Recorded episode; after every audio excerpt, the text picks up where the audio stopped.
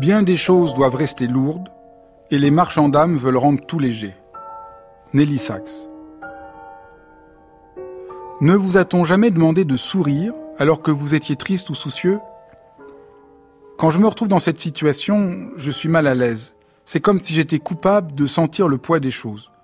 Le sourire est magnifique quand il apparaît comme un don, mais pas quand il doit signifier que rien ne doit être grave. Depuis que je suis enfant, on me reproche d'être trop sérieux.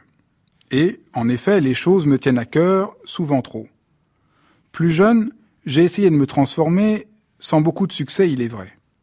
Et puis, j'ai découvert cette phrase de Nelly Sachs, cette poète qui reçut le prix Nobel de littérature en 1966, et tout s'est remis en ordre. Bien des choses doivent rester lourdes, et les marchands d'âme veulent rendre tout léger.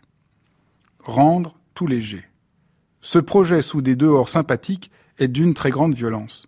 Rendre tout plaisant, c'est s'empêcher de voir ce qui ne l'est pas, ce qui demande à être transformé, changé ou refusé. C'est nous rendre impuissants. Un de mes amis va bientôt être père, et cela l'inquiète fortement. Et ce, d'autant plus qu'il croit qu'il devrait être juste heureux. N'est-ce pas ce que tout le monde lui dit? Mais c'est là mettre la charrue avant les bœufs. Il faut commencer par reconnaître qu'être père est une responsabilité qui peut sembler bien lourde. Il y a un poids à devenir parent, à donner la vie.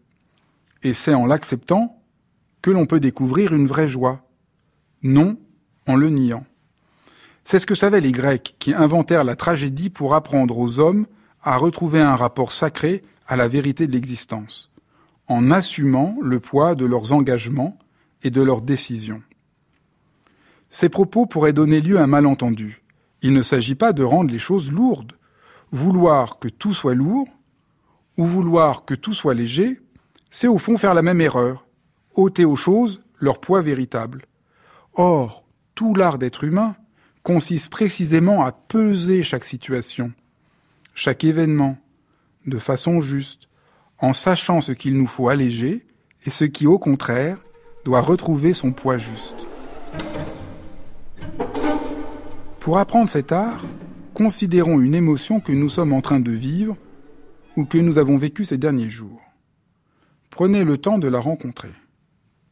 À quel endroit de votre corps en ressentez-vous le plus directement la présence? Dans la poitrine? Dans votre ventre? Dans votre gorge? Et si votre émotion avait une couleur, quelle serait-elle? Peut-être pouvez-vous maintenant nommer l'émotion. Est-ce du chagrin De la solitude De la tendresse? En faisant cela, en explorant l'émotion que vous vivez, vous êtes en train de lui donner son poids juste, ni plus, ni moins.